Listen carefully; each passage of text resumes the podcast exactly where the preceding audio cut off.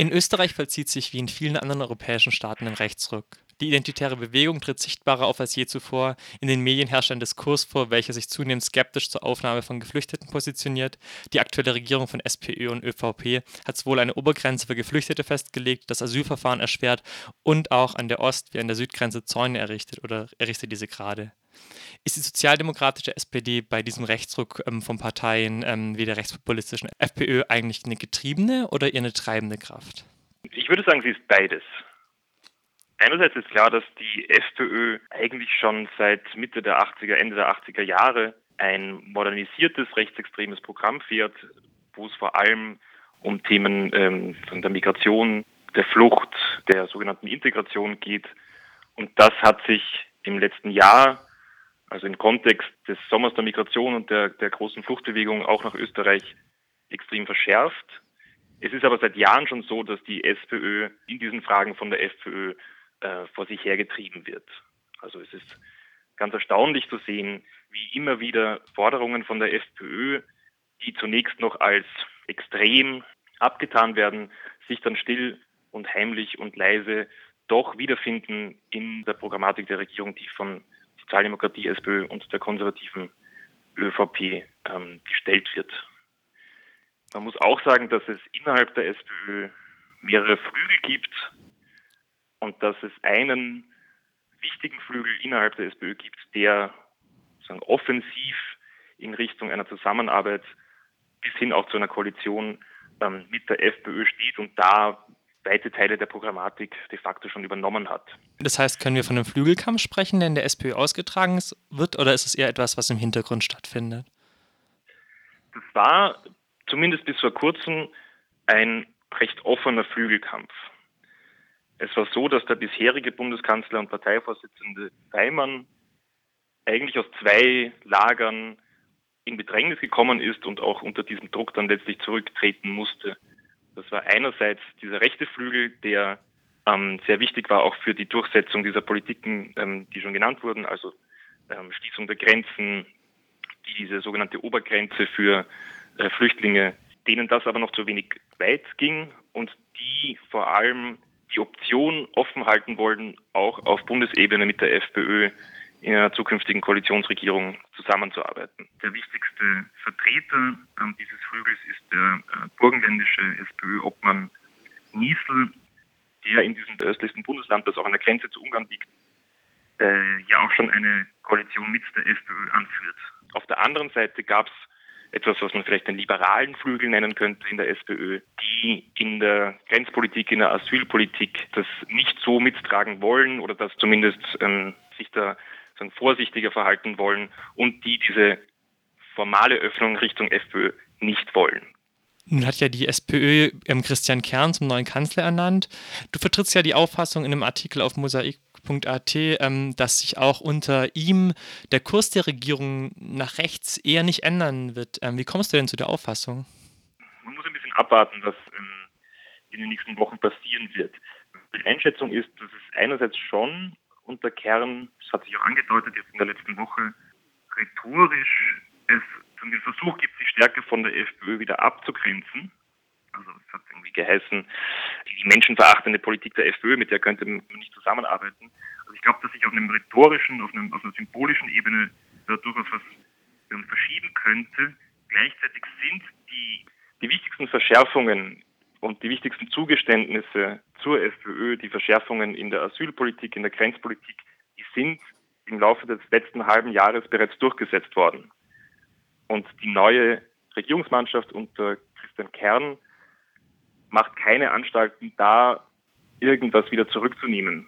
Das heißt, diese sogenannte Obergrenze für Flüchtlinge, also die Obergrenze, ähm, dass ab einer bestimmten Anzahl von Asylanträgen einfach keine Anträge mehr angenommen werden. Äh, ein, weiterer, ein weiteres Gesetz, das ähm, kürzlich eingebracht wurde, das die Möglichkeit beinhaltet, den Notstand auszurufen, wenn eine bestimmte Zahl von Flüchtlingen nach Österreich kommt. All das ist im Prinzip schon durch und damit besiegelt diese neue Regierung ähm, unter Kern den Rechtsruck, der sie schon vollzogen hat in der SPÖ, auch wenn vielleicht auf rhetorischer Ebene symbolisch da und dort ähm, ein, bisschen ein anderer Ton angeschlagen wird. Das heißt, du würdest sagen, dass diese Rhetorik, die sagt, ähm, wir wollen eine Politik der Weltoffenheit, der geistigen Verengung gegenüberstellen, die er zum Beispiel an seiner Regierungsansprache geäußert hat, oder dass er sagt, okay, wir brauchen Asylpolitik jenseits von Schüren, von Ängsten, dass das eher eine Rhetorik ist, die quasi eine Distanzierung von der FPÖ vornehmen soll, aber de facto keine andere Politik verfolgt. Ja, ich denke, es sind in erster Linie Signale, um innerhalb der eigenen Partei die unterschiedlichen Flügel zumindest vorläufig zu befrieden. Kern hat ja dann quasi auch in seiner Regierungsansprache formuliert mit Blick auf die Frage, mit welchen Parteien koaliert man, dass eine Koalition mit der FPÖ grundsätzlich nicht ausgeschlossen werden würde. Man würde aber nicht mit Parteien zusammenarbeiten, die gegen Minderheiten hetzen. Auch ein Ja zur EU wäre zentral. Wie würdest du denn diese Aussagen deuten, insbesondere mit Hinblick auf die Ergebnisse der Wahlen, wo es jetzt ja gerade noch sehr, sehr unentschieden ist? Es ist zunächst mal eine Aufweichung der bisherigen Linie der SPÖ. Es gibt einen Bundesparteitagsbeschluss, dass es keine Koalition mit der FPÖ auf allen Ebenen geben darf. Dieser Beschluss wurde bereits praktisch unterlaufen durch die Koalitionsregierung in Burgenland, die ich vorhin erwähnt habe, was dann mit allen möglichen rhetorischen Verrenkungen versucht wurde, irgendwie zu, zu legitimieren. Aber klar war bisher zumindest, dass mit diesem Beschluss eine Koalition auf Bundesebene unmöglich ist. Insofern ist die Formulierung von Kern jetzt erstmal aus meiner Sicht ein Signal, das das zumindest nicht mehr kategorisch ausschließt. Gleichzeitig wird gesagt, man braucht einen inhaltlichen Katalog, der soll jetzt erarbeitet werden, mit dem dann festgestellt werden äh, können soll, ob man gegebenenfalls mit der FPÖ auf Bundesebene auch zusammenarbeiten könnte. Wer den Katalog ausarbeitet, wie der dann genau aussieht, wie konkret der auch wird oder ob es sich da um sagen, bestimmte Formulierungen dann handeln wird, die man dann wieder in die eine oder andere Richtung interpretieren kann, je nachdem, wie man es dann braucht, wird sich zeigen. Wenn man ein bisschen in die Geschichte zurückblickt, die FPÖ war ja schon mal in einer Bundesregierung zwischen 2000 und 2006, damals mit der konservativen ÖVP. Da gab es eine ähnliche Konstellation, vor allem aufgrund des Drucks von den Partnern in der Europäischen Union. Dann hat man sich beholfen, indem man eine Präambel in das Regierungsprogramm geschrieben hat, in dem sich die FPÖ damals für äh, den Minderheitenschutz und zum Projekt der Europäischen Union bekannt hat. Und indem das einmal unterschrieben war, ging das dann auch durch. Ich habe ein bisschen den Verdacht, dass es in eine ähnliche Richtung auch zumindest die Option eröffnet, für die SPÖ in eine ähnliche Richtung zu operieren, wenn es dann mal soweit sein sollte, dass eine Koalitionsoption mit der FPÖ am Tisch liegt. Jetzt, ähm, wir haben, ich habe gerade schon gesagt, das Wahlergebnis steht noch nicht fest. Also wir haben ein Resultat gerade, wo nahezu alle Stimmen ausgezählt sind, aber es bei 50 zu 50 steht und das Wahlergebnis, das morgen zu erwarten ist. Gab es denn von Kern bereits Reaktionen auf ähm, das Wahlergebnis? Bis dahin gab es keine. Es gab noch nicht mal Reaktionen von irgendwelchen Vertretern oder Vertreterinnen der beiden Regierungsparteien. Ich habe gerade vorhin eine Fernsehdiskussion gesehen, wo Clubobleute aller im Parlament vertretenen Parteien eingeladen waren. Da haben sich äh, SPÖ und ÖVP-Vertreter entschuldigen lassen, weil sie gemeint haben, sie wären ja eh nicht angetreten zu dieser Wahl. Es ging sie quasi nichts an. Woran glaubst du, liegt diese Zurückhaltung geschuldet? Ist es quasi die Angst davor, möglicherweise unter der Regierung Hofer abgesetzt zu werden? Ganz so einfach ist es nicht. Also selbst wenn Hofer Bundespräsident würde, ist das Bundespräsidentenamt in Österreich zwar mit ein paar mehr Kompetenzen verbunden, als es das in, in, Deutschland ist, aber er könnte jetzt nicht einfach autoritär durchregieren als ein Bundespräsident und einfach so die Regierung absetzen. Das ist rechtlich nicht wirklich möglich. Das ist der Realverfassung entsprechend, würde ich sagen, gar nicht möglich. Und es ist auch aus der Perspektive der FPÖ überhaupt nicht nötig. Gesetzten Fall Hofer wird Bundespräsident, wird die Strategie, glaube ich, eher sein, äh, der FPÖ um den Diskurs erstmal weiter nach rechts zu verschieben und gleichzeitig sich aber auch Norbert Hofer als so staatsmännische Figur aufzubauen damit man dann bei den nächsten Wahlen sagen kann, ja mein Gott, so schlimm ist es ja auch nicht mit der FPÖ, die kann man ruhig wählen und die sind auch nicht so radikal, wie alle anderen immer getan haben.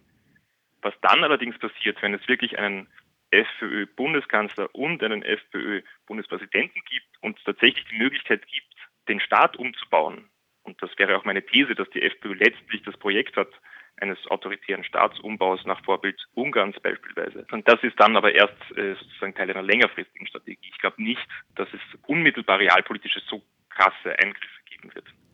Du hast ja gerade über die Resultate oder die Ergebnisse gesprochen, die du vermutest, wenn die FPÖ, ähm, wenn Hofer diese Wahl gewinnen sollte. Noch ganz kurz vielleicht, ähm, sollte sich ja Van Bellen jetzt durchsetzen mit knapp über 50 Prozent. Was für ein Resultat erwartest du? Denkst du, dass der Diskurs sich um die FPÖ erstmal beruhigen wird in Österreich? Nein, weil die Ursachen liegen tief und die ändern sich auch nicht, egal wer morgen dann tatsächlich Bundespräsident wird. Unmittelbar könnte ich mir zum Beispiel vorstellen, wenn es wirklich um ein paar hundert oder ein paar tausend Stimmen geht und der Kandidat der Grünen van der Bellen Präsident wird, dann werden die rechten Medien, vor allem auch in den rechten sozialen Medien, die Theorien losgehen von Wahlbetrug und also es hängt jetzt auch an vor allem an den äh, Stimmen, die per Briefwahl eingegangen sind. Da hat der äh, FPÖ-Generalsekretär Kickel im Vorhinein schon gesagt, hm, da müsste man aufpassen, weil da wird der Manipulationstür und Tor geöffnet.